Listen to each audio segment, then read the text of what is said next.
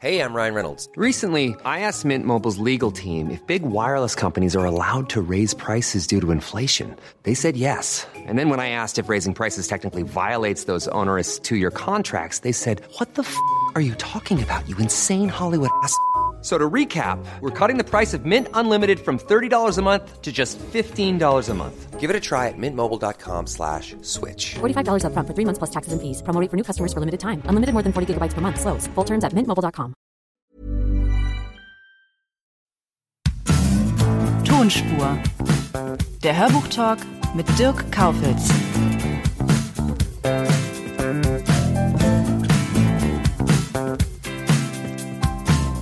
Dietmar Wunder ist heute zu Gast.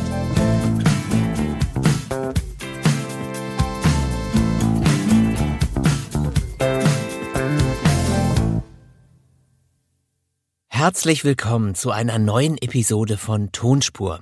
Ich bin Dirk Kaufels und es geht mal wieder um die Themen Hörbuch, Sprechen, Geschichten für die Ohren, Synchrokunst bei Filmen und vieles mehr. Ein Wortspiel sei mir heute mal gestattet. Ich kann von zwei Wundern sprechen. Das erste Wunder habt ihr mir beschert.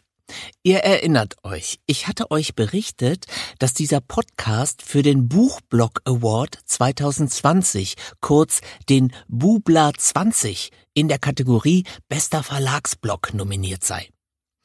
Die Nominierungen und letztendlich auch die Auszeichnung resultierten aus den Publikumsvotings. Ja, und ich habe ja nicht damit gerechnet, das hatte ich euch ja gesagt, aber wir haben gewonnen. Wow, ich bin immer noch total verlegen, denn das habt nur ihr da draußen möglich gemacht und dafür möchte ich einfach mal ein riesengroßes Dankeschön loswerden. Das Schöne ist vor allen Dingen, ich finde ja, dass dieser Podcast irgendwie Teamwork ist. Das heißt, er funktioniert nur durch die Gäste, das Publikum und mich. Also wir machen es alle zusammen. Insofern muss ich mich nicht nur bedanken, sondern darf euch auch beglückwünschen. Also herzlichen Glückwunsch zum Bubla 20. An dieser Stelle möchte ich auch nochmal sagen, Vielen Dank an die Organisatoren, die sind wirklich richtig rührig hinter den Kulissen. Und ich möchte auch meine Mitnominierten mal erwähnen, denen hätte ich's allen gegönnt. Schaut euch doch mal die Blogs von denen an, da sind übrigens auch einige Podcasts dabei. So, jetzt aber zur heutigen Episode. Und da kommen wir zum zweiten Wunder, nämlich Dietmar Wunder. Ja, ich weiß, Karl Lauer und so.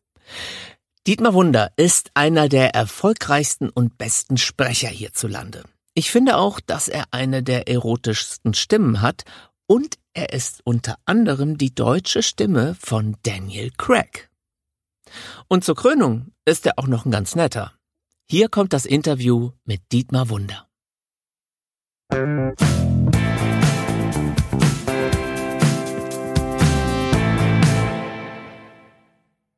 Jetzt sitzt er mir gegenüber Dietmar Wunder. Hallo Dietmar. Ich freue mich sehr, hier zu sein. Das ist der Profi. Kaum hast du was gesagt, geht erstmal der Kopf ins Mikro.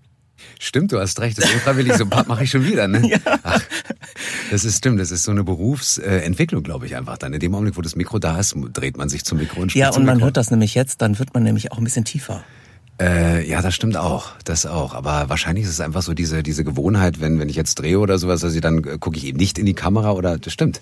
Gut entdeckt, gut Mhm. Ja. beobachtet. Vielleicht kurz mal eine atmosphärische Beschreibung. Wir sitzen hier zu Corona-Zeiten mit einer Plexiglasscheibe zwischen uns. Hat so ein bisschen so ein Bankgefühl, ne? Früher bei dem Stimmt. Kassenschalter. Ja, oder so, äh, ich hatte so eine Kinderpost. Ja, stimmt. Ne? Ja, Also- und da gab's aber auch so ein Fächlein wie unten hier, so ein Fach, wo man dann Ja, das äh, also- durchgeben konnte. Stimmt. Genau, also es sieht ein bisschen aus wie Kinderpost hier Ja. in dieser Kabine. Genau. Und es ist eigentlich Feierabendzeit, beziehungsweise genauer gesagt dein Feierabend. Du hast schon richtig malocht heute. Ja, stimmt. Ähm, das Schöne ist ja, ich empfinde das ja gar nicht als Malochen, weil ich äh, das mache, was ich immer mir gewünscht habe. Also mein Traumleben, wenn du so willst, weißt du, das mit der Stimme arbeiten, das Schauspielern und so, das ist ja kein Beruf. Oder es ist mein Beruf, aber es ist keiner im Sinne, ich muss jetzt arbeiten gehen. Also das heißt, ich habe heute malocht, aber mit Freude. Heute den ganzen Tag Hörbuch gelesen. Und ich Mhm. Und kann immer jetzt- noch sprechen, plötzlich merke ich. Ja, äh, 17.30 Uhr ist jetzt gleich. Ja. Und bist du müde? Ist jemand wie du noch müde nach der Arbeit? Das Oder- ist sehr interessant. Das werde ich oft gefragt. Sag mal, wenn du den ganzen Tag Hörbuch machst oder den ganzen Tag quatschst, was ist denn dann abends? Und ganz wild ist, dass ich oft abends da noch viel mehr rede, weil ich den ganzen Tag eh schon in so einem Duktus bin. Wobei ich gestehen muss, wenn ich einen ganzen Tag Hörbuch gemacht habe, dann ist es schon so, dass ich, wenn ich dann kurz, weiß ich nicht, ins Auto steige oder aus dem Studio rausgehe, komplette Stille. Und das genieße ich total. Und dann merke ich auch ganz kurz mal den Kopf wieder gerade biegen, dass da oben so äh, alles wieder so ein bisschen ruhiger läuft. Das passiert, aber ansonsten ist es eigentlich fast so, dass ich abends wahnsinnig gerne immer noch irgendwas mache in der Richtung. Ich habe das Gerücht gehört, dass du dir ursprünglich gar nicht vorstellen konntest, Hörbuchsprecher zu werden oder Synchronsprecher. Stimmt es? Äh, na, so stimmt es nicht, sondern ich äh, würde es am ehesten so beschreiben, ich bin aufgewachsen mit synchronisierten Filmen. Habe mir aber nie Gedanken darüber gemacht, dass die synchronisiert sind. Ich bin groß geworden mit, äh, dann weiß man jetzt auch mein Alter, mit John Wayne auf Deutsch. mit Captain Kirk hat natürlich auf Deutsch gesprochen und Spock natürlich auch. Und als ich dann also wie gesagt, nach dem Abitur, ähm, ich weiß, es ist mein Lebenslauf, nach dem Abitur wusste ich nicht, wohin mit mir. Dachte, ich werde Musiker, natürlich. Eine typische Künstlerexistenz. Ja, natürlich, natürlich, so wirklich so, was mache ich denn jetzt? Und äh, dazu muss man vielleicht wissen, dass mein Urgroßvater 1905 Optiker Wunder gegründet hat. Und das war sozusagen ähm, eine alte Tradition, Optiker in der Familie. Mein Vater war die dritte Generation. Und dann habe ich gedacht, na komm, dann machst du doch erstmal eine Optikerlehre einen anständigen Beruf. Das habe ich dann auch erstmal gemacht. Aber, und das ist sehr interessant, schon in der Schulzeit habe ich gesagt, nein, ich möchte gerne Schauspieler werden und habe mich dann aber irgendwie nicht so richtig getraut. Und während der Optikerausbildung habe ich gedacht, was machst du hier eigentlich?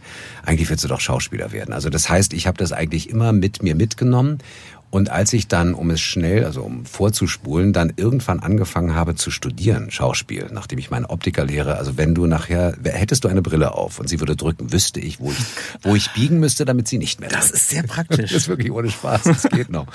Und ich habe dann gemerkt äh, beim Studium, von wegen das mit dem Synchron habe ich gehört von dem und dem Kollegen. Ich hatte damals Jedermann gespielt oder mitgespielt beim Jedermann und da war ein Kollege Wolfgang Ziffer und ich wusste, der macht Synchronregie wusste bis also zu dem Zeitpunkt allerdings nicht, was heißt das eigentlich genau. Und da habe ich gesagt, oh Wolfgang, kurze Frage, was mit Synchron? Ich würde wahnsinnig gerne mal zugucken kommen. Nee, nee, Dietmar, du kommst dann gleich und dann kriegst du eine kleine Rolle und sprichst. Und das war mein erster, im Grunde genommen meine erste Begegnung mit Synchron 1990 am ich habe letztens nachgeguckt, glaube ich, 19. Juli. Ah, so genau äh, weißt Ja, genau, weil ich im letzten meinen Kalender gefunden habe. Also 30 Jahre her. Und dann hat er mich mitgenommen ins Studio und da habe ich dann das erste Mal synchronisiert und merkte, wow, das macht wahnsinnig viel Spaß. Und der Rest ist dann sozusagen, Geschichte klingt immer so doof, aber der Rest ist dann so ein bisschen Schicksal gewesen. Ich habe mich da wirklich gefunden und es hat mir wahnsinnig Spaß gemacht bis heute. Und bei den Hörbüchern war es ähnlich. Als ich mein erstes Hörbuch gelesen habe oder eingelesen habe, dachte ich, was machst du denn hier vor dem Mikrofon? Ein dickes Buch und das musst du alles lesen. Und habe aber gleichzeitig gemerkt, Geschichten zu erzählen macht mir wahnsinnig viel Spaß. Und zwar so, dass ich sie so erzählen kann, wie ich es möchte. Na klar, im Zusammenhang mit dem Regisseur, der darf auch mal was sagen oder Regisseurin.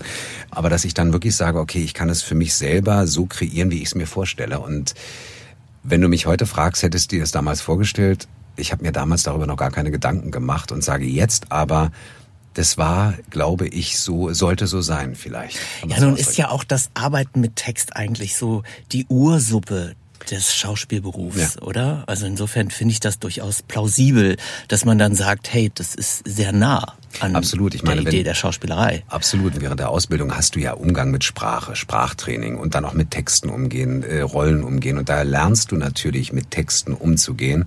Und wie du sagst, das ist eigentlich der, ja klar, Theater und Sprache, das ist der, der Inbegriff von Schauspiel natürlich. So, und jetzt bist du mittlerweile einer der erfolgreichsten Synchronsprecher und Hörbuchsprecher. Das hörst du jetzt vielleicht nicht gerne, aber es ist einfach so, muss man mal sagen.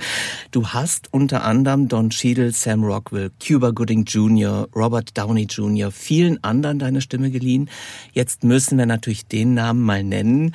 Ich weiß jetzt nicht, ob ich jetzt ein Augenrollen bei dir ernten werde, der unvermeidlich mit dir in Verbindung gebracht wird, nämlich Daniel Craig. Also du bist die deutsche Stimme von James Bond. Ja. Ja. Stimmt. und das Schöne ist an dieser Stelle, ich wollte Schauspieler werden, weil ich als Jugendlicher oder als ich 12, 13 war, habe ich die ersten James Bond Filme mit Connery gesehen. Ach. Und das war der, im Grunde genommen der Anstoß für mich, das will ich auch machen. Klar, als Junge wollte ich wahrscheinlich James Bond werden und die Welt retten, aber unabhängig davon war dieses, dieser Wunsch in Rollen zu schlüpfen, Filme zu machen und sowas, da fing, das fing bei James Bond an. Und als dann 2006 ich im Grunde genommen die Ehre hatte, Daniel Craig alias James Bond zu synchronisieren, dachte ich, wow, da schließt sich der Kreis so ein bisschen und das ist jetzt 14 Jahre her und das ist bis heute so, dass ich mich wahnsinnig darüber freue, dass mich nie nervt, wenn ich Leute darauf ansprechen, weil ich sage, du, das ist doch ein Traum, der in Erfüllung geht. Ich meine, ich habe die Legitimation, diesen berühmten Satz ganz offiziell sagen zu dürfen und das ist toll. Aber ich meine, da hat man doch tierisch Köttel in der Hose, oder? Also wenn es dann heißt, du äh, mach doch mal hier den James Bond. Also ich hätte da wirklich Respekt vor. Hattest du nicht Schiss? Na, da sagen wir mal so natürlich. Als wir dann sozusagen, als ich dann wusste, ich bin James Bond, was heißt ich bin James Bond? Also als ich dann wusste, du bist jetzt die deutsche Stimme und wir fangen an zu synchronisieren damals 2006 Casino Royale, habe ich gedacht, super toll. Und der erste Studiotag war genau das, was du beschreibst. Das ist jetzt hier aber das ist ja Geschichte, das ist Filmgeschichte. Und als dann dieser berühmte Satz kam, waren wir im Studio alle so aufgeregt. Das war, werde ich nie vergessen, Ende Casino Royale. Er geht die Treppe hoch, dreht sich um oder beziehungsweise äh, ähm, White, Mr. White, guckt hoch, sieht ihn im Anzug und er sagt den Satz. Und wir hören es im Original und ich denke so, Wahnsinn. Hab wirklich Gänsehaut bekommen. Die Cutterin neben mir, Dietmar, du sagst den Satz jetzt. Der Regisseur, ey, das ist jetzt total aufregend. und dann haben wir das synchronisiert und ich habe wirklich Gänsehaut bekommen und dachte, wow, das ist jetzt echt Filmgeschichte. Und das Abgefahrene dabei war, ich habe das mir einmal angehört, habe den Satz gesprochen auf Deutsch und dachte, okay, jetzt kommt noch eine Aufnahme und noch eine Aufnahme, wir müssen daran also rum, ein bisschen rumfallen. Da sagt der Regisseur, nee, danke, das war's. Ich so, aber wie, beim ersten Mal? Ja, Wahrscheinlich hast du den Satz 40 Jahre lang geübt. War dann irgendwie das Videokommentar. Aber das war schon für mich, da hast du schon so ein bisschen dieses Gefühl, wow, das äh, ist schon, ähm, du hast erstens Respekt und zweitens auch Verantwortung damit. Jetzt muss ich dir eigentlich so als deutsche Stimme des männlichen Prototypen mal die Frage stellen, was macht einen wahren Mann aus? Ach ja, das macht eine, eine gute Frage. Ähm, was macht einen wahren? Das sollen, sehr gut, das sollen die Frauen entscheiden und nicht ich. okay. Aber ich meine, es ist natürlich schon durchgesickert, oder nein, es ist ja klar, dass der James Bond, der dann hoffentlich mal nächstes Jahr in die Kinos kommt, der letzte Daniel Craig Bond sein wird. Gibt es ein Leben nach James Bond für Dietmar Wunder? Dann gehe ich in Rente. Erstens ist es ja so, keiner hat den Film ja bisher wirklich gesehen. Das heißt, klar, in der Presse heißt es, ihr sagt es ja auch selber, aber bevor jetzt Barbara Broccoli oder der Mr. Wilson sagt, äh, ist vorbei und der neue ist der, sage ich mal, ich lehne mich zurück und warte mal ab, was wirklich passiert. Jetzt rein theoretisch natürlich irgendwann ich bin ja auch schon ein bisschen älter und äh, sage, na klar, irgendwann gibt es einen anderen Bond, genauso wie es bei Roger Moore war, bei Sean Connery. Ich sehe es mir so, ich werde immer mit einem Schmunzeln daran denken, ich durfte 14 Jahre lang oder vielleicht sogar länger James Bond äh, im Deutschen interpretieren und das bleibt ja immer bestehen. Das heißt, es wird ja immer so sein, dass ich in Anführungszeichen was mit James Bond zu tun haben werde. Ich bin gespannt, wenn Craig wirklich aufhören sollte, was er danach macht. Er hat ja schon dieses Knives Out. Knives Out, ein großer Film. Ja, ganz groß. Ja. Und das geht weiter. Ja, ganz genau. Es geht weiter. Und ich denke mal, alles, was er danach machen wird, wird garantiert nicht schlechter sein als James Bond. Und ich kann mir vorstellen, dass es einfach wahnsinnig interessant wird, diesen Schauspieler weiter zu begleiten einfach. Der auch übrigens vor James Bond schon großartige Toll. Filme gemacht ganz, hat. Ganz, ganz tolle Filme. Ja. Mhm. Ich verlasse jetzt mal so ganz kurz dieses ganze Testosteron geschwängerte Genre und äh, gehe mal auf dein breites Spektrum ein. Du hast zum Beispiel auch Synchronregie geführt. Und was ich ganz lustig fand, als ich deine Vita durchgeblättert habe, du hast bei den American Pie Filmen die Regie geführt. Das ist ja nun mal eine ganz andere Kragenweite, nämlich Komödie. Ja. Wie ist das denn gewesen? Interessant ist, um ganz kurz noch ein bisschen weiter zurückzugehen, als ich anfing mit Schauspielen und das erste Mal vorgesprochen habe bei meiner Schauspiellehrerin, ja, Maria Körber, Gott hab sie selig, leider weil sie nicht mehr unter uns und da habe ich vorgespielt und ich habe, glaube ich, damals die Katze auf dem heißen Blechdach. Nicht die Rolle von Elizabeth Taylor, sondern die von, von Paul Newman. Und fand das so toll. Hab mich gedacht, so, oh, ist das super. Also jetzt, ich fand mich nicht selber toll, sondern ich fand die Rolle toll und spielte das vor und da meinte sie nur, Dietmar, Ähm, das ist ein richtiger Mann, diese Rolle. Ne? Und ich glaube, dein Fach ist mehr die Komik. Und damit war ich schon mal so, da war ich, aber wieso denn? Ich will doch die Helden spielen. Und es war wirklich eine Zeit lang und das ist bis heute so geblieben, dass ich wahnsinnig gerne Komödie mache. Also dass ich ähm, sowohl spreche gerne oder spiele die komischen Rollen wie auch Regie führe. Und ich werde nie vergessen, American Pie, der erste Teil, war der erfolgreichste Film seiner Zeit damals für dieses Jahr. Und ich habe den gesehen und am Anfang dachte ich, Wow. Das ist vorbei mit der Karriere. Und dann dachte ich danach, wow, der ist aber echt gut. Und der Film war ja wirklich viel. Wir hatten einen Spaß bei der Synchronisation. Alle haben den Film nachher geliebt. Das glaube ich sofort. Das ist total schön. Und von daher ist so diese, weil du sagst, und diese Bandbreite ist für mich natürlich total super, dass ich mhm. sagen kann, in Anführungszeichen den coolsten Agenten der Zeit oder der beziehungsweise der Welt, der Filmgeschichte, der Literaturgeschichte zu synchronisieren und gleichzeitig jemand wie Adam Sandler oder Sam Rockwell oder sowas. Also so ganz unterschiedliche Rollen. Und das ist als Schauspieler für mich. Und als Regisseur natürlich auch. Wahnsinnig schön, dass ich diese Gebiete, diesen ganzen Grundnamen von A bis Z, also von lustig bis zum Wein bis zum Tragischen bedienen darf. Und trotzdem ist es so, also wenn man jetzt deinen Namen mal fallen lässt, dann denken natürlich die meisten sofort irgendwie an diese kernige, taffe, kerosingeschwängerte Stimme und dann habe ich es doch noch geschafft mit Paul Newman. Und verbinden dich dann doch eher mit Thriller. Ja. Stört dich dieses Schubladendenken? Das ist ja auch so typisch deutsch. Das stimmt. Wobei ich sagen muss, also beruflich gesehen, ist mir das klar. Werden Leute sprechen mich drauf an und sagen, Mensch, Daniel Craig. Aber oft ist es auch so, dass die Leute sagen, du bist doch auch Adam Sandler, ne? Mhm. Oder meinetwegen auch, wenn ich jetzt auf der Bühne moderiere oder sowas, dass ich dann eher auch natürlich gerne lache und mit den Leuten dann auch ähm, gerne Witze mache. Und das ist für mich, eigentlich habe ich es bisher nie so empfunden, dass sie mich eindeutig nur in eine Richtung packen sondern dass ich durch die Vielfältigkeit meines Berufs eigentlich wirklich sagen kann, du, ich bin da nicht in irgendeiner Art und Weise in der Schublade drin. Klar, das passiert trotzdem und du hast recht, die Hörbücher, da sagen sie, Mensch, der Thriller, der Thriller-Wunder. So, und dann sage ich, das stimmt schon, aber ihr könnt mir auch wahnsinnig gern mal was ganz Romantisches geben. Das ist auch schön und das durfte ich auch schon machen und da merke ich, dass ich im Grunde genommen voll mich austoben darf. Also ich kann mich nicht beschweren. Also liebe Produzenten, diese Stimme ist doch so ein typischer Frauenpulsbeschleuniger. äh, gebt ihm mal mehr die Schmonzetten. Genau. Kommen wir nochmal zu der Synchronregie. Wenn du jetzt mit anderen Synchronsprecherinnen und Sprechern zusammenarbeitest, die haben natürlich alle ihren eigenen Stil. Du hast deinen Stil, du hast deine Vorstellung, wie es laufen soll, und dann kommen die und bieten dir was an. Wie offen bist du da? Also bist du ein strenger Regisseur? Kannst du andere Stile zulassen? Wie sieht das aus? Also ich würde es so beschreiben, dass ich unter ganz tollen Regisseuren gelernt habe zu synchronisieren und da gemerkt habe, was für mich gute Regisseure ausgemacht hat, war, dass sie genau auf das eingegangen sind, was der Schauspieler oder die Schauspielerin vorne angeboten hat. Und das dann meinetwegen in die Richtung zu bewegen oder in die Richtung.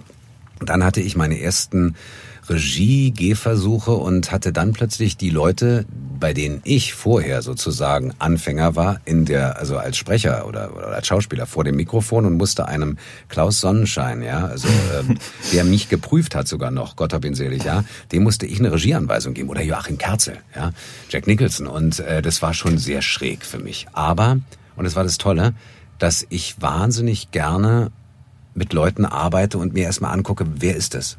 Und, oder anhöre, was, was, wie ist der? Muss ich den ganz sanft anfassen? Muss ich den ähm, ruhig auch mal ein bisschen pushen und ein bisschen frecher sein?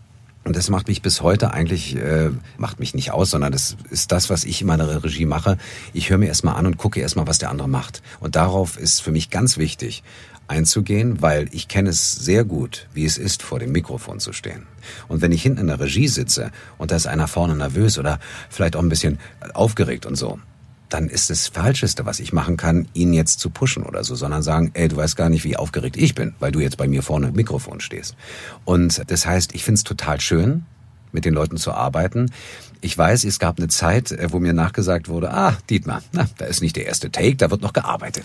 Das stimmt auch, das gebe ich zu, aber das war auch meistens so, also ob es jetzt wird, ich hatte ja Avatar, die Dialogregie für Avatar gemacht und es war eine der schönsten Arbeiten, weil wir da wirklich an, wir hatten einen Workshop, um den sozusagen den Dialekt oder beziehungsweise den ähm, von den Navi, von den Außerirdischen mhm. sozusagen im Deutschen zu transportieren, diesen leichten Dialekt, den sie hatten. Und da haben wir was gefunden oder wollten was im Deutschen finden, was dem entspricht. Und es war mit den Schauspielern, die haben auch danach gesagt, was mich wahnsinnig gefreut und geehrt hat, Dietmar, das war eine der schönsten Produktionen, weil wir da wirklich richtig gearbeitet haben. Und das heißt, ich bin vor dem Mikro wahnsinnig gerne mit dem Arbeiten, dass Leute mit mir arbeiten, andererseits genauso das andere rum. Aber wichtig ist, dass ich nie wirklich nie, oder ich hoffe, ich tue es, das müssen die anderen entscheiden, nie sage, nee, das will ich jetzt überhaupt nicht so, sondern ich sage gerne auch du, hm, anders als ich gedacht habe, aber super. Mhm. Ja. Hörbuchregie funktioniert im Grunde genauso. Also ja. mir geht's auch so, ja. dass ich natürlich eine konkrete Vorstellung habe, aber erstmal schaue, was kommt da. Und wenn das auch funktioniert, manchmal bin ich da sehr überrascht, ne, dass ich so denke, cool, das hätte ich jetzt anders genau. gemacht, genau. aber es funktioniert. Und ich glaube, das ist das, was wirklich dann etwas ausmacht, wo du als Regisseur, das kennst du ja dann auch, einfach dich auch mal überraschen lässt. Mhm. Genau. Klaus Sonnenschein hast du gerade genannt. Ja. Es gibt ja diese wirklich großen Sprecherlegenden, ne? Edgar Ott, Hans Petsch, Marianne Wischmann. Das sind ja alles Sprechertypen auch ja. gewesen. Christian Brückner, das sind ja alles Typen, die man sofort erkennt. Ja. Hat sich da was verändert? Also ich habe so den Eindruck, dass es so schon ein bisschen gleichförmiger geworden ist. Oder kann man sich noch erlauben, ein Typ zu sein im? Ähm, sollte man auf jeden Fall, aber du hast vollkommen recht. Es gab eine Zeit, das weiß ich auch noch, als wir, in Anführungszeichen, so meine, mein, mein Jahrgang und ein bisschen auch dann die Jüngeren noch, wir haben uns mal unterhalten, das ist ach, bestimmt auch schon wieder sieben Jahre her, vielleicht sogar länger. Ja, sag mal, guck mal, die Großen werden jetzt langsam älter und dann sind sie eben auch schon ein bisschen älter und nicht mehr die jungen, coolen Typen. Was kommt denn nach? Und genau darüber haben wir uns unterhalten. Und natürlich sind Leute nachgewachsen, die ganz markante Stimmen haben, wo ich sage, du, das ist schon, also da merkst du auch so einen Wiedererkennungswert. Und ein guter Freund von mir, auch Kollege, sagte irgendwann mal, Dietmar, wir sind jetzt die, welche? Und ich so, naja, nun, also das würde ich jetzt nicht von mir sagen wollen, ja. Aber es ist schon so, da hast du recht, dass wirklich markante, einen Christian Brückner oder auch Manfred Lehmann, ja, mhm. und äh, Frank Laubrecht, das sind einfach Legenden, wirklich Legenden der Stimme, wenn du so willst. Und da gab es eine Zeit, wo sich das so ein bisschen, da hast du vollkommen recht, ähnlich klang. Da waren jetzt nicht so richtig unterschiedliche Typen zu erkennen. Und ich glaube, es liegt unter anderem auch daran, dass die großen Größen, ja, die großen Größen des Synchrons meinetwegen kommen eben nicht vom Synchron, sondern es waren alles oder sind alles Schauspieler, die auf der Bühne standen, die vor der Kamera standen, die auch nochmal eine andere Art von Schauspielausbildung hatten. Das heißt, die haben in jungen Jahren oder in der Schauspielzeit ihre Stimmen irgendwann ausbilden lassen, beziehungsweise einfach mehr damit gearbeitet und dadurch hat sich eine bestimmte Charakterfarbe vielleicht in der Stimme entwickelt. Und ich glaube, das findet heute meistens eben nicht mehr statt, weil viele der Synchronleute sind halt Synchronleute. Die haben, also das ist nicht wertend gemeint, soll, das muss jeder mit, also jeder selber entscheiden. Aber dass äh, jetzt nicht mehr so viele aus dem Fach kommen auf der Bühne. Von der Bühne kommen sie zum Synchron, vom Film kommen sie zum Synchron, sondern es ist oft so, dass es halt Synchron äh, Leute sind, die halt sehr viel Synchron gemacht haben schon als Kind und sich dann sozusagen da so rein gearbeitet haben. Und dadurch das Markante, also wenn ich jetzt auch überlege über meine eigene Stimme, da fällt mir eine schöne Anekdote ein. Ich habe Anfang 20 hatte ich ein Vorsprechen im Renaissance-Theater in Berlin. Und zwar durch ein, ich hatte damals Komparserie gedreht, ja, und komme auf die Bühne und der Dramaturgiechef sagt, äh, ich spiele vor. Und er sagt, ja, die Rolle, da müssen wir natürlich arbeiten. Ich hatte damals, glaube ich, noch gar keinen Schauspielunterricht, richtig. Aber ähm, er meint, und das fand ich total faszinierend, da war ich Anfang 20, meinte er, aber wissen Sie was? Sie haben was in Ihrer Stimme. Machen Sie irgendwas mit Ihrer Stimme. Lassen Sie die Stimme ausbilden, ob Sie Gesang machen, ob Sie weiter wirklich Schauspiel machen. Aber da ist was. Das mhm. höre ich jetzt schon. Das hat er damals mit Anfang 20 gehört. Und ist interessant, dass er ja Recht behalten hat. Und und ich habe dann schon natürlich auch durch die Ausbildung mit der Stimme und so gemerkt, wenn du jetzt zum Beispiel Sachen von vor 20 Jahren hörst mit mir, da klinge ich wirklich noch ein bisschen anders und ein bisschen jünger. Und ich glaube, diese Entwicklung, die Arbeit mit der Sprache und das, die unterschiedlichen Genres, die man dann bedient, ich glaube, da bildet sich vielleicht so, ein, so eine Charakterstimme oder nicht, nicht Charakterstimme, aber sowas, was den Charakter dann ausmacht. Und ich würde sagen, es soll auf jeden Fall immer noch gefragt sein. Also ich kann dir auf jeden Fall eine kleine Anekdote erzählen. Du bist auch Vorbild. Ich habe neulich mit einem Schauspieler zusammengearbeitet und habe dann irgendwann gesagt, nee, mach mal ein bisschen mehr Dietmar Wunder. Nein. Ja. Und er wusste sofort, nee. was er machen muss. Also er, nicht, dass er dich jetzt imitiert hat, nein, nein, ne, aber nein, er wusste den Stil. Wow. Wusste er sofort, was mit anzufangen. Das, also, da, da, da machst du mich jetzt aber verlegen. Das finde ich ja cool. Ja, es hat funktioniert und es ist richtig gut gewesen, weil er hatte vorher was angeboten, was gar nicht passte zum Text. Ja, also es ja. war so ein bisschen, ähm, ich habe ihm auch ganz offen gesagt, es ist so ein bisschen märchenonkelig. Er hat mir das nicht übel genommen. Ja, ich wollte es einfach konstruktiv, habe ich es gemeint. Und äh, ich habe gesagt, du musst ein bisschen mehr Spannung reinbringen. Äh, denk mal so an Dietmar Wunder. Wow. Und Dankeschön. Also da fühle ich mich jetzt sehr geehrt. Wirklich. Ja, okay. Du bist seit Ewigkeiten dabei, du bist ein Profi, aber hast du noch Mikrofonfieber? Mikrofonfieber? Nee, das habe ich nicht. Also ich weiß, dass ich mich immer drauf freue. Ich weiß allerdings auch, dass es lange Zeit immer noch so war, am Anfang meiner Synchronlaufbahn, wenn du so willst, dass ich auch noch aufgeregt war, wenn ich wusste, das ist jetzt eine große Rolle, schwierige Rolle. Das weiß ich, dass das auch eine Zeit dauerte. Also da hatte ich schon Mikrofon. Angst ist falsch, sondern einfach, ich war aufgeregt.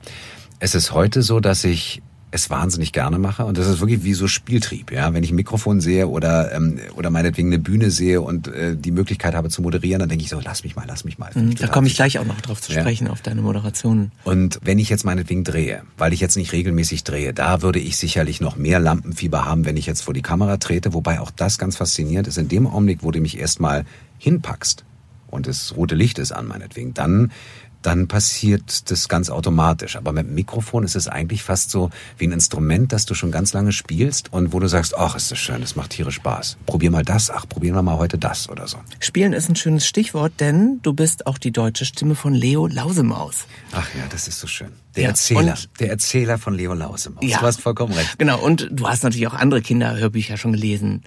Das ist nochmal was ganz anderes, oder? Total, und du wirst lachen. Ich war heute, ähm, wer war denn? War es gestern oder heute? Egal. Jemand meinte zu mir, wissen Sie was, Herr Wunder, ähm, ist total faszinierend. Sie sind ganz oft bei uns im Wohnzimmer oder bei uns zu Hause. Ich, äh, ich gucke James Bond Filme ganz viel und äh, mein äh, großer Junge, der, der hört irgendwie Cars, äh, da sind ja Finn McMissile und bei uns zu Hause abends läuft dann Leo Lausemaus, weil Sie sind ja der Erzähler. Und ich so, das ist ja irre. Also das ist schon Du faszinierend. entdeckst die ganze Familie. ab. Total, wirklich.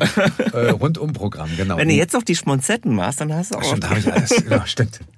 Es, äh, wie heißt der Pilcher, genau. Nein, aber weil du sagst, das ist total schön, weil faszinierend ist, etwas zu machen, was total unverdorben ist, was wirklich eigentlich so die Basics sind. Leo Lausemaus lernt schwimmen. Und es ist dann auch so, sowohl nicht den Märchenonkel zu machen, das weiß ich noch ganz am Anfang, war mir ganz wichtig und auch in Zusammenarbeit mit der, mit der Regie, nicht jetzt hier den, na du, du bist ja süß, sondern halt wirklich ganz ernsthaft, aber natürlich mit kleineren Kindern reden. Da wurde mir bewusst, dass ich natürlich mir noch mehr Zeit nehmen darf. Weil ich bin jemand, der redet gerne. Merkt man ja auch viel und schnell. Und äh, bei Kindergeschichten musst du mal kurz entschleunigen und dann aber trotzdem so vertrauensvoll wie möglich und glaubhaft klingen. Und das macht wahnsinnig viel Spaß bei Leo Lausemaus, muss man einfach mal sagen. Ja. Hast du auch Live-Lesungen schon gemacht? Ach, ganz viel. Ach, und das ist, wenn du mich fragst, was machst du am liebsten? Okay, dann fange ich an. Ja, na, auch das, aber auch das, aber auf jeden Fall Live-Lesungen finde ich großartig. Also ich meine jetzt vor Kindern, ne? Also äh, dass du Live-Lesungen machst, ist unbestritten, aber dass du jetzt halt mit Leo Lausemaus... Leo Lausemaus leider noch nicht, aber ähm, ich habe das Jugendlesungen gemacht, also für Jugendliche sozusagen und das ist auch ganz toll, weil das ist jetzt nochmal ein ganz anderes Feedback, was du da bekommst. Ist genau wie bei Kindertheater, da ist es ganz ehrlich. Da wird nicht, ach, das Klatschen war mal, war ja so schlecht. Sondern das sagst, sondern die Kinder sagen, das ist ja doof oder oh, jetzt habe ich Angst und so. Und das ist bei Jugendliteratur und kriegst du sie oder behältst du sie auch, ja? Also hören sie dir weiter zu. Und das macht wahnsinnig viel Spaß. Ein anderes Steckenpferd, du hast es schon ein paar Mal gesagt, ist die Moderation. Du hast zum Beispiel schon bei Porsche-Veranstaltungen moderiert. Ja. ja. Wie muss ich mir das vorstellen? War da so eine Bühne und irgendwie so ein Luder auf der Motorhaube und du... Ich war das Luder. Nein, also das Interessante ist mit der Moderation, ich wollte immer schon, als ich anfing auch mit Schauspiel und so, wollte ich immer schon Radiomoderator werden. Das fand ich total cool. Das hat da nicht geklappt oder bisher nicht geklappt und Moderation fand ich immer super. Also Gottschalk war immer so ein, wo ich dachte, der Typ, wie der lässig da auf der Bühne steht und so sympathisch und klar, früher noch Frankenfeld, also die Alten, mit denen ich groß geworden bin, fand ich immer total faszinierend, hätte mir aber nie gedacht, dass ich selbst mal da stehe. Und dann habe ich irgendwann, das war auch interessant, zu James Bond Zeiten haben sie mich gefragt, Herr Wunder, Sie sind ja die deutsche Stimme von Craig. Und äh, haben Sie nicht Lust, wir machen Ende, das war Ende August, irgendwie eine James Bond Gala und wollen Sie da nicht moderieren? Weil Sie sind die deutsche Stimme und dann erzählen Sie Anekdoten. Ich so, ja klar, super. Und war mir aber nicht bewusst, was das bedeutet, dann wirklich auf der Bühne zu stehen und die Leute hören dir zu. Und dann haben sie mich nicht nur gefragt, ob ich das moderiere, sondern haben mich zwei Wochen später angerufen, Herr Wunder, wir haben einen kleinen Notfall. Wir haben eine große Veranstaltung in Potsdam Open Air und können Sie einspringen? Der Moderator ist abgesprungen. Sie machen ja eh dieses Bond-Ding. Können Sie doch machen. Ja, klar. Und dachte ich, oh Gott, was hast du denn da gemacht? Und dann stehe ich auf dieser großen Bühne bei der Probe und es ging um Oper. Am Ende dieser Gala wurde dann äh, das James Bond-Thema gespielt, weil es ging um Italien. Und ich habe gesagt, ja schon, mache ich gerne, aber ich habe keine Ahnung von klassischer Oper. Also ich, Sie müssten mir das alles aufschreiben. Ja, ja, machen wir. Und dann habe ich gesagt, dann, dann lasse ich mich drauf ein. Und ich wusste, zum Schluss kann ich ein bisschen was über Bond erzählen, aber nichtsdestotrotz musste ich ja erstmal diese Opernsachen machen. Und dann habe ich bei der Probe gesagt, ja, und äh, den Text, ach nee, lass mal, machen wir nur den, das erste Stichwort, das letzte, dann können wir die Musik weiter proben. Und ich so, ja, das heißt, ich gehe dann irgendwann auf die Bühne, live, zum ersten Mal. Das habe ich dann gemacht und ich werde nie vergessen, dass ich hinter der Bühne stand, 1500 Leute, meine erste Moderation. Und ich dachte, warum stehst du hier? Und ich dachte so, ich gehe da jetzt nicht raus, ich gehe da jetzt nicht raus. Und dann kam der Abschlag vom Dirigenten und ich wusste, ich gehe raus und ich muss erzählen. Und du darfst da nicht aufhören. Du kannst ja nicht sagen, äh, ich komme noch mal wieder. Und das Schönste war, ich habe dann moderiert und habe erzählt und habe abgelesen, teilweise. Und die Leute haben es nicht gemerkt, dass ich abgelesen habe. Da kam mir zum Beispiel meine ganze Arbeit mit dem Text und so zugute. Und da habe ich gemerkt, Mann, macht das Spaß. Und das nahm dann seinen Lauf. Und irgendwann bin ich dann hatte ich die große Freude und Ehre, die deutsche Stimme von, von Porsche zu werden. Und dann hat der damalige Marketingchef, Andreas Henke, irgendwann mich und meine Agentur kontaktiert und hat gesagt, äh, wir würden gerne mit Ihnen die IAA, und zwar die Einführung von damals dem äh, Mission E-Konzept, also dem jetzigen mhm. Taycan, also sprich das, das Elektroauto. Das war meine erste Moderation und haben Sie nicht Lust, es zu moderieren? Ich so, ja, wie wollen wir es machen? Ist da das Lude auf der Haube oder wie machen wir das? Nee, Sie kommen mal nach Stuttgart und wir besprechen das Ganze und so. Und dann war das Konzept eigentlich das, und das fand ich ganz toll von dem Andreas, der hat gesagt, weiß ich bin großer Bond-Fan, wir machen einen Mix. Natürlich geht es um die Technik und ich erzähle was über die Technik, meinte er, und mhm. du erzählst Anekdoten rund um Autos und von mir aus auch um Bond. Und das war dann so, dass wir beide auf die Bühne kamen und uns gegenseitig vorstellten und dass ich so ein bisschen den im Grunde genommen Unterhaltungsmoderator gegeben habe und dann die Gäste, die jeweiligen Fachmänner oder Fachfrauen auf die Bühne gebeten haben und gesagt haben, erzähl mal, du, ich habe letztens gehört, ich bin in Gefahren und so, sag mal, was ist denn da jetzt besonders dran und sowas und das waren meine Porsche-Moderationen. Du durftest sozusagen ganz naiv rangehen an das ja, Thema. ganz genau. Ich musste nicht erzählen, was ist denn eine Nockenwelle? Oh. was Doppelkupplungsgetriebe. Ich wäre ja schon überfordert mit der Garderobenfrage. Ja, das war, ich, ich durfte im Smoking auftreten. Ah, okay. Was ich noch besonders bemerkenswert finde, also wir haben ja gerade schon drüber gesprochen, du bist natürlich Schauspieler, du drehst auch, du stehst auch auf der Bühne, aber du bist auch international erfolgreich. Du hast zum Beispiel für den Film Not Worth a Bullet beim LA Real Film Festival als Best Supporting Actor bist du ausgezeichnet worden. Das war toll. Und zwar muss man dazu sagen, die Geschichte dieses Kurzfilms ist insofern sehr interessant, dass äh, die Produktion damals, die Erfinder dieser Idee waren im Grunde genommen äh, junge Filmemacher, die sagten, pass auf, wir finden es total toll. Wir haben diese deutschen Synchronstimmen, die sind der Inbegriff von Hollywoods Größen. Warum drehen wir nicht mehr etwas auf Englisch mit diesen Leuten und synchronisieren es dann ins Deutsche? Dann hat das Publikum das Gefühl, Moment mal, das ist doch die deutsche Stimme, aber es ist ja eigentlich ein amerikanischer Film. Und so sind wir an den Film rangegangen. Wir haben ihn auf Englisch gedreht und das war hier in Deutschland, haben wir den oder in Berlin. Und es war aber das äh, ganze Set sah aus wie New York. Die Leute haben danach auch gefragt, habt ihr New York gedreht? Und das habe ich dann auf Englisch gedreht und dann auf Deutsch synchronisiert. Und dann habe ich irgendwann mitbekommen, dass ich ausgezeichnet wurde. Und das Schöne ist, es war ja immer auch meine Leidenschaft zu spielen, sowohl auf Deutsch als auch auf Englisch. Und ich würde sagen, das war natürlich dann so, wo ich dachte, wow, ich habe einen, einen ganz einen internationalen Preis gewonnen. Aber schon eine schräge Nummer, wenn du dich selber synchronisierst, oder? Ja und nein. Weil das, was da ganz schräg ist, ist, dass du, klar, ich, sagen wir mal so, ich kann mich ja, also ich kann ja synchronisieren, weil ich es ja irgendwann gelernt habe. Wenn du dich selber synchronisierst, dann fängst du plötzlich an, in der dritten Person von dir selber zu sprechen. Dass ich sage, sag mal, warum hast, warum hat denn der Typ da umgestottert? Ach, du bin ja selber. Warum stotterst du denn? Weißt du so, also, da regst du dich drüber auf, warum hast du da eine Pause gelassen? Das musst du doch irgendwie äh, dann zu synchronisieren. Aber es ist auch irgendwie faszinierend. Also ich fand es immer totale Herausforderung, um zu A zu gucken, kriege ich das so wieder hin? Oder, äh, oder und auch mal dich in der dritten Person plötzlich so zu sehen und dann nochmal neu mit deutschem Leben zu an, äh, ja, den Hauch reinzugeben. Das ist auf jeden Fall eine total tolle Idee, ja, so mal zu arbeiten. Fand ich auch total super. Was für Filme guckst du denn privat? Also jetzt wollen die Leute natürlich hören Fast and Furious und Mission Impossible. Genau, ich, höre, genau, genau, ich gucke mir, nee, ohne Spaß, ich gucke alles. Also was ich wirklich liebe, ich, klar, ich liebe Herr der Ringe, ich liebe Star Trek, ich liebe Star Wars, also alles was mit Fantasy und, und, und, und Science Fiction zu tun hat, liebe ich, aber ich liebe auch Prometheus und Alien.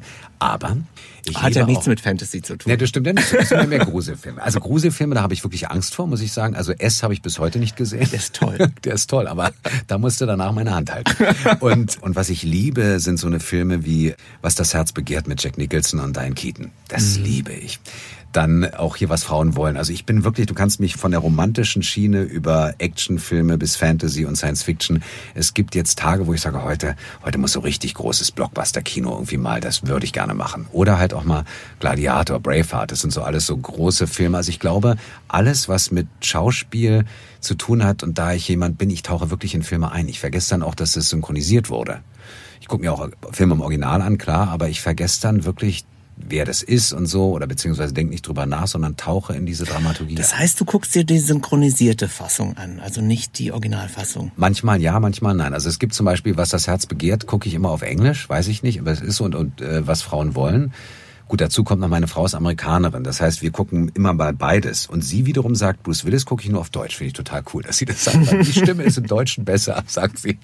Und ansonsten, wie gesagt, ist mal so, mal so. Aber ich mag schon sehr gerne deutsche Synchronfassungen, weil die mich auch, gerade wenn es jetzt so, klar, Indiana Jones, den muss ich auf Deutsch gucken. Ja, ja, das, das ist so. Wolfgang Pampel. Das ja, muss sein. Man, ja. Äh, genau, es muss sein. Ne? Ja. Also ich ähm, habe auch diese ganzen alten 70er Jahre Filme, ich muss es einfach in der Synchrofassung sehen, weil ich damit groß geworden bin. Genau. Und ich möchte halt in jedem zweiten 70er Jahre Film Christian Brückner hören. Ja, genau, ganz genau, ganz genau. Was für Hörbücher hörst du denn? Hörst du Hörbücher überhaupt? Das ist, glaube ich, die gute Frage. Eigentlich fast nie. Ganz witzig. Ich habe bis heute, glaube ich, zwei Hörbücher gehört, weil wenn ich Zeit habe, lese ich lieber selber.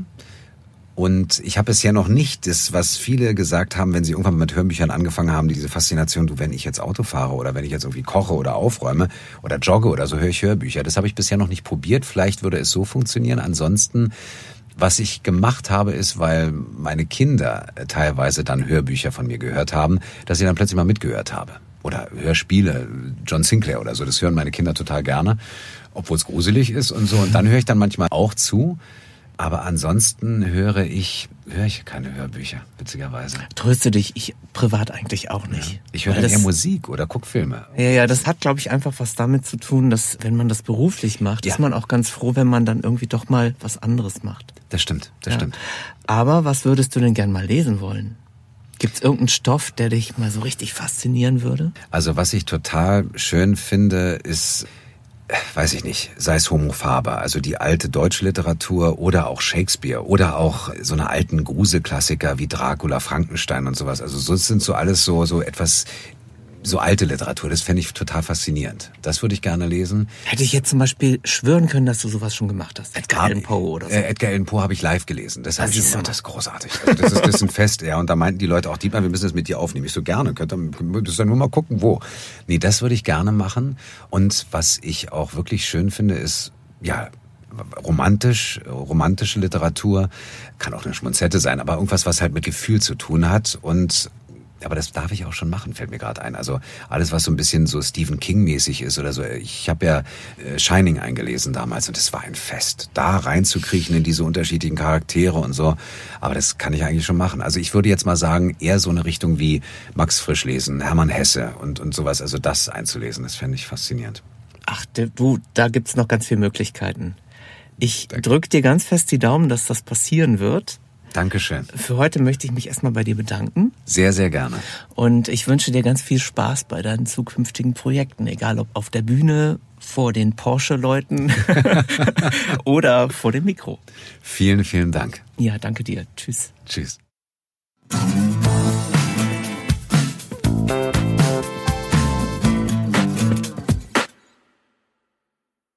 Danke nochmal an Dietmar. Es hat wirklich Spaß gemacht. So, ich kann mir natürlich vorstellen, dass ihr den Künstler mal in Aktion hören möchtet.